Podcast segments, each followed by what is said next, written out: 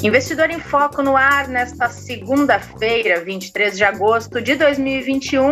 E hoje você vai conferir aqui a semana de simpósio de Jackson Hole, que reúne grandes autoridades de política monetária e a expectativa quanto à manifestação do Banco Central norte-americano no simpósio. O que será das bolsas após uma semana de fechamento em queda nos principais mercados, hein? A variante Delta preocupa a sociedade, mas também preocupa o mercado financeiro. Tem também pedido de impeachment de ministro do Supremo, agenda da semana e muito mais. Kleber, como está você? Bom dia, Rê. Bom dia, boa tarde, boa noite aos nossos ouvintes. Começando mais uma semana, como você bem trouxe, com muita coisa para acontecer, além dos reflexos, né, tanto do final de semana quanto da semana passada aí, que foi bastante agitada já também, né, Rê? Te trouxe o menu completo já aqui, Kleber. Deu só, já está tudo direcionado agora. Vamos tentar decifrar cada um deles aí.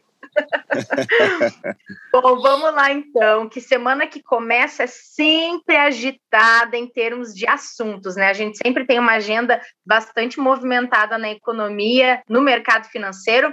Queria começar com você sobre uma das grandes expectativas da semana, que é esse seminário de Jackson Hole. É, depois do fechamento bem mal-humorado do mercado americano na semana passada, as atenções se voltam para esse simpósio, já que a pergunta que não quer calar é se o Fed, o Banco Central norte-americano, vai mexer na política monetária e como o presidente do Fed vai estar no simpósio, as atenções estão voltadas para esse evento, né? Isso aí, a gente teve já um fechamento da semana um pouco mais tranquilo, apesar de, como você falou, a semana foi negativa, né? ela foi ruim. A gente viu a sexta-feira um pouquinho melhor no mercado internacional e principalmente em Nova York, né? O S&P 500 subiu 0,81, o Dow Jones subiu 0,85 no final do dia.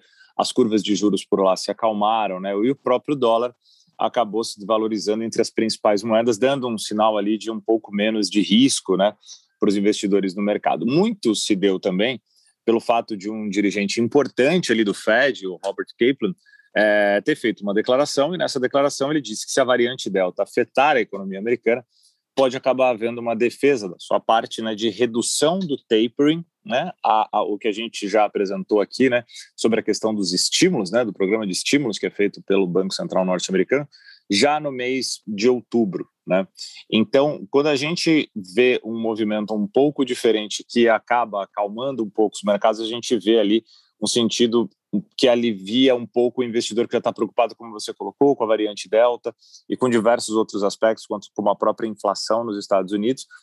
E esse simpósio de Jackson Hole, ele é super importante, a gente vai falar um pouquinho dele aqui, né? Ele acontece anualmente, né? O Fed é, de Kansas City, né? Em Jackson Hole, que faz é, o evento, uh, tinha preocupação se ele aconteceria ou não, dado o problema da pandemia, né? Mas uhum. ele vai uhum. acontecer no dia 27 agora, né? É, virtualmente, né? Exatamente. E não presencialmente, como era o planejado, exatamente no sinal mais claro de preocupações que o Banco Central tem com o próprio impacto tanto da variante Delta, né, quanto da disseminação, e até a gente tem uma boa parte da população ainda dos Estados Unidos não vacinada, que é uma outra preocupação, né? E como você falou, é, o mais é, importante e esperado é a fala do Jerome Powell, né, que ele não compareceria presencialmente no evento, né, se, se, se, se fosse dessa forma, e ele faria o seu discurso né, sobre as perspectivas econômicas né, de uma forma remota. Isso agora fica mais tranquilo, porque o evento todo vai ser remoto, então, na manhã de sexta-feira, a gente vai ter ali uma direção, uma direção né, e pelo menos uma visão maior do que, que nessas últimas semanas o Banco Central norte-americano tem enxergado para a política monetária dos Estados Unidos e talvez isso ajude a acalmar um pouco essa tensão que a gente viu nos últimos dias. Bom, falando em tensão, quero saber se é tensão que a gente tem que esperar dos mercados para essa semana, inclusive do mercado local. O mercado chinês já fechou em alta nessa segunda-feira. O que, que a gente pode esperar para os demais nos próximos dias, hein, Kleber? A gente tem, pelo menos agora, né, quando a gente olha para a sinalização do mercado local aqui, um, uma direção bem definida. Né? Por exemplo, os futuros do índice aqui do Ibovespa é, sobem, mas sobem de forma leve, né, com alta de 0,18. A mesma coisa acontece com os principais índices nos Estados Unidos. E como você bem colocou, a gente tem no radar aqui algumas informações e alguns indicadores para saírem é, que vão dar o tom se a gente vai ter uma semana mais de recuperação, né, uma semana mais tranquila, é, enquanto o mercado aguarda exatamente esse posicionamento do Fed. E para isso a gente vai acompanhando outros indicadores que vão saindo ao longo da semana. Um deles é exatamente é, o PMI, que é importante para diversas regiões. E quando a gente fala do mercado asiático, como você colocou, elas fecharam em alta nessa segunda-feira, num dia de recuperação, depois também de perdas recentes que a gente teve na semana passada, e muito pelo incentivo né, do bom desempenho aí que a gente teve dos mercados em Nova York na sexta-feira, principalmente. Tá? É, Japão subiu em 78. Ah, quando a gente olha para o índice de Xangai, subiu 1,45 e Hang em Hong Kong valorizou 1,05. Tá? Outras bolsas também na Ásia acabaram fechando o dia positivo e muito também por essa expectativa um pouco de recuperação, além da gente ter visto também o petróleo subindo mais de 3% e ajudando é, o mercado como um todo a ver também uma recuperação de commodities aos próximos dias. Boa. Agora, Kleber, não é só de expectativa quanto à política monetária dos Estados Unidos que os agentes econômicos vivem e se preocupam, né? A variante Delta do coronavírus tem sido um motivo de tensão, de preocupação e de talvez cautela, talvez seja a principal palavra, para os mercados no geral, né? Hey, o grande ponto aqui da variante Delta, além dos seus números estarem preocupando uma série de, de regiões, né, e ainda algumas dúvidas, por mais que tenha se colocado, né, com diversos especialistas apresentando a eficácia, né, a eficiência que a gente tem das vacinas atuais e das imunizações que elas têm em relação ao vírus, é, a grande preocupação é o impacto da velocidade que ela tem de disseminação e o quanto a gente tem ainda de população também não imunizada que fica sujeito a acabar sendo infectada pelo vírus e com isso você pode ter de novo o risco de paralisação de regiões, principalmente impactando a questão de recuperação da atividade econômica que já tinha sido programada por todos os economistas, né? Então você tem duas grandes preocupações aqui, né? A primeira, como a gente já falou diversas vezes, infelizmente sobre isso, né, o impacto humano, impacto de saúde, né, e o quanto isso pode afetar as questões sanitárias de diversas regiões por causa do vírus é, e por causa dessa variante e de outras cepas também que já vêm surgindo, só que lógico num, num, patamar muito menor do que a Delta já conseguiu atingir e naturalmente se isso acontece você tem um impacto direto na economia dessas regiões. O que, que o investidor tem feito? O investidor tem tentado se proteger. Como ele não tem ainda visibilidade exatamente do que é o número de quanto vai ser o impacto nas economias globais por causa da variante Delta, a gente vê um movimento de proteção e isso ficou muito forte na última semana, né?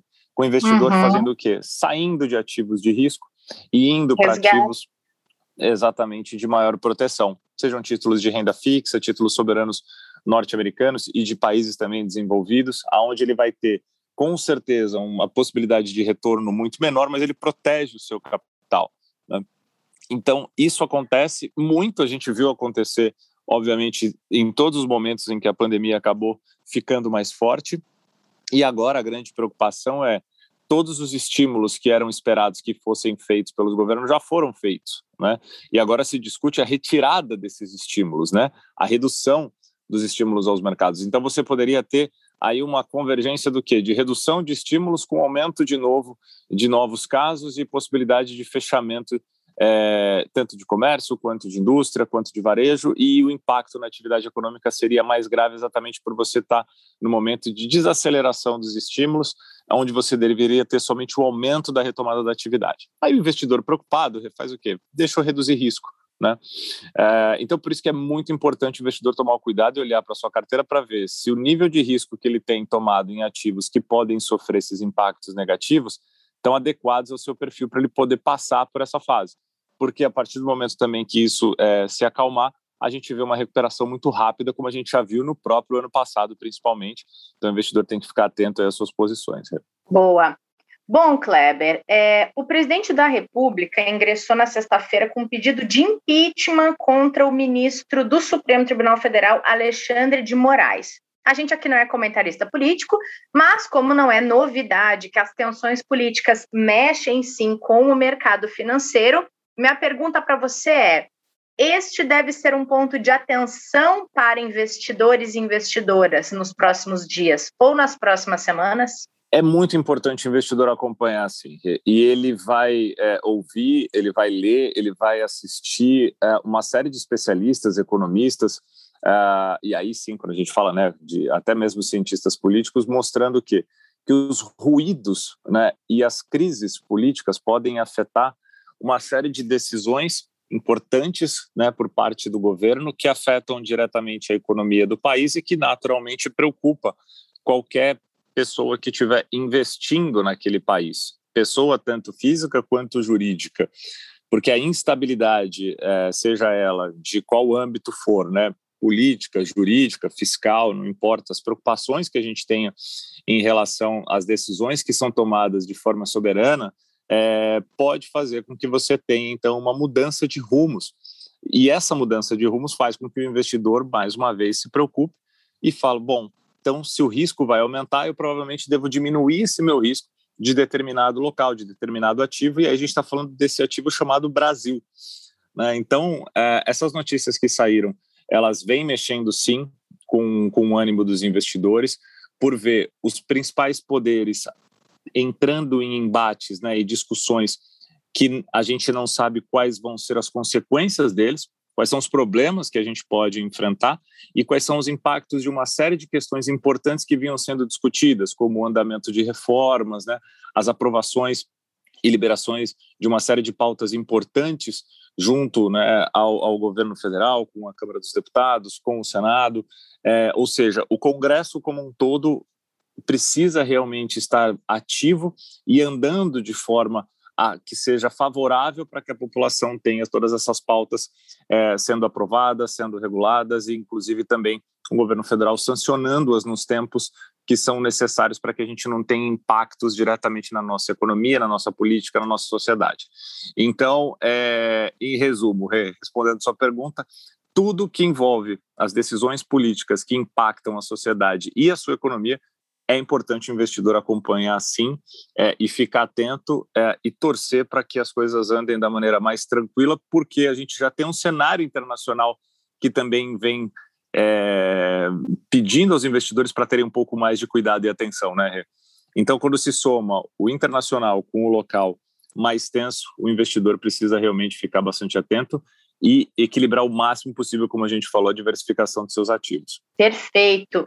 E para a gente fechar, o que temos na agenda da semana de importante, além do simpósio de Jackson Hole e do acompanhamento dessas crises políticas e institucionais em Brasília? A gente vai ter o Banco Central Europeu publicando na quinta-feira a ata né, da última reunião aonde foi tomadas as decisões de política monetária por lá, né? Hoje a gente tem a divulgação do índice de gerente de compras, como eu tinha comentado no início, o PMI dos Estados Unidos, né, às 10h45, e da zona do euro, Japão, Alemanha e Reino Unido, é, que foram divulgados já hoje, que vem refletindo aí ah, e provavelmente ao longo do dia vão ter impactos nos mercados.